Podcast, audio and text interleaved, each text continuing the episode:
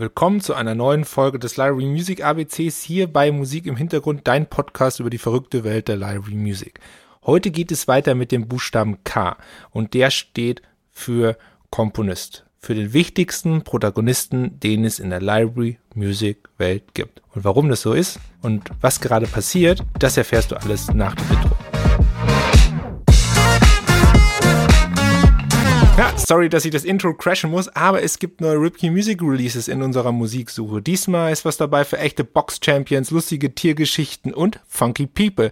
Hört euch einfach mal rein unter musik.ripq.com und jetzt geht's weiter mit der Folge.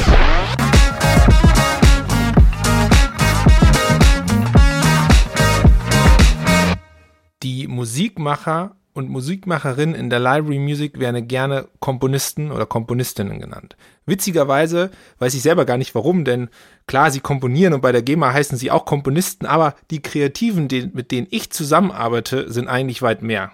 Sie sind Produzenten, Sound Engineers, begnadete Instrumentalisten, Sounddesigner und oft Kreative über ihre Musik hinaus.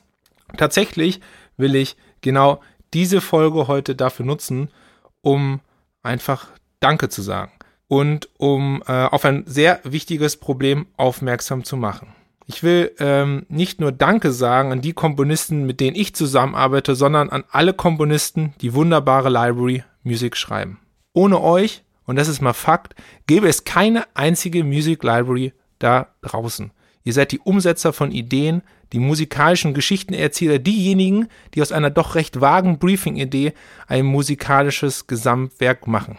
Ihr seid der Nährboden für das, was wir geschäftlich tun. Und doch bekommen genau diese Schöpfer und Schöpferinnen nicht die Anerkennung und den Support, den sie eigentlich verdienen.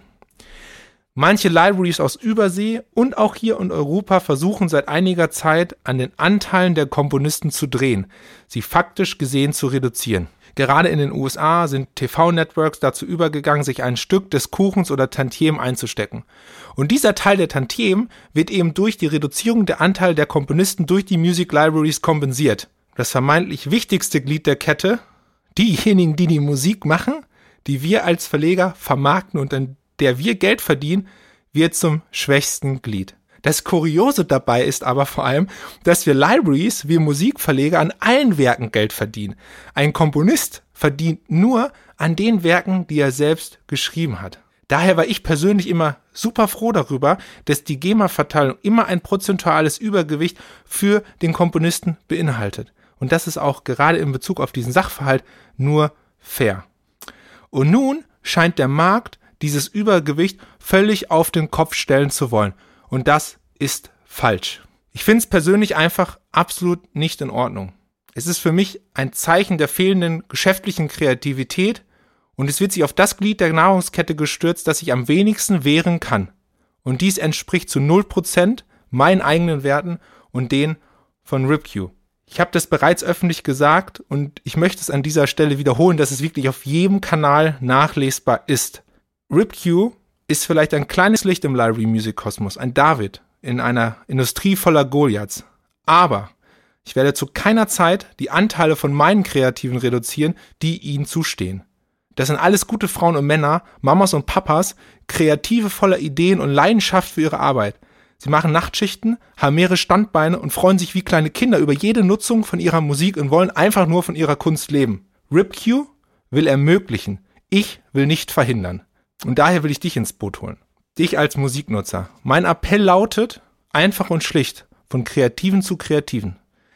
Wenn du Musik nutzt, denke immer daran, dass ein anderer Mensch hinter diesen Noten steckt. Und denk immer daran, wie du selbst als Kreativer behandelt werden willst.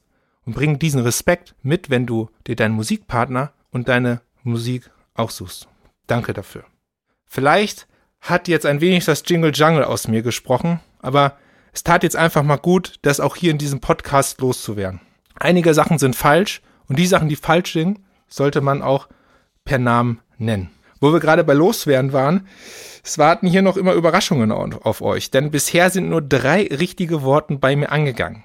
Die Frage, welche konkrete Anspielung auf die Popkultur in der Folge J meinte ich mit Jingle Jungle. Ich habe dir gerade schon wieder einen kleinen Tipp gegeben, dass wohl das Jingle Jungle aus mir gesprochen hat. Ho hoffentlich wachsen mir jetzt keine roten Haare über Nacht. In diesem Sinne, lasst uns heute für diesen Tag die Menschen feiern, die dieses Library Music Business überhaupt möglich machen, und zwar mit ihrer Musik und ihren Ideen. Lasst uns feiern, ob mit Jingle Jungle oder ohne, und wir hören uns dann morgen wieder zu einer neuen Folge, und da geht es um einen weiteren Mythos der Library Musik, den ich aufdecken werde. Bis dahin, dir einen erfolgreichen Tag und keep ripping.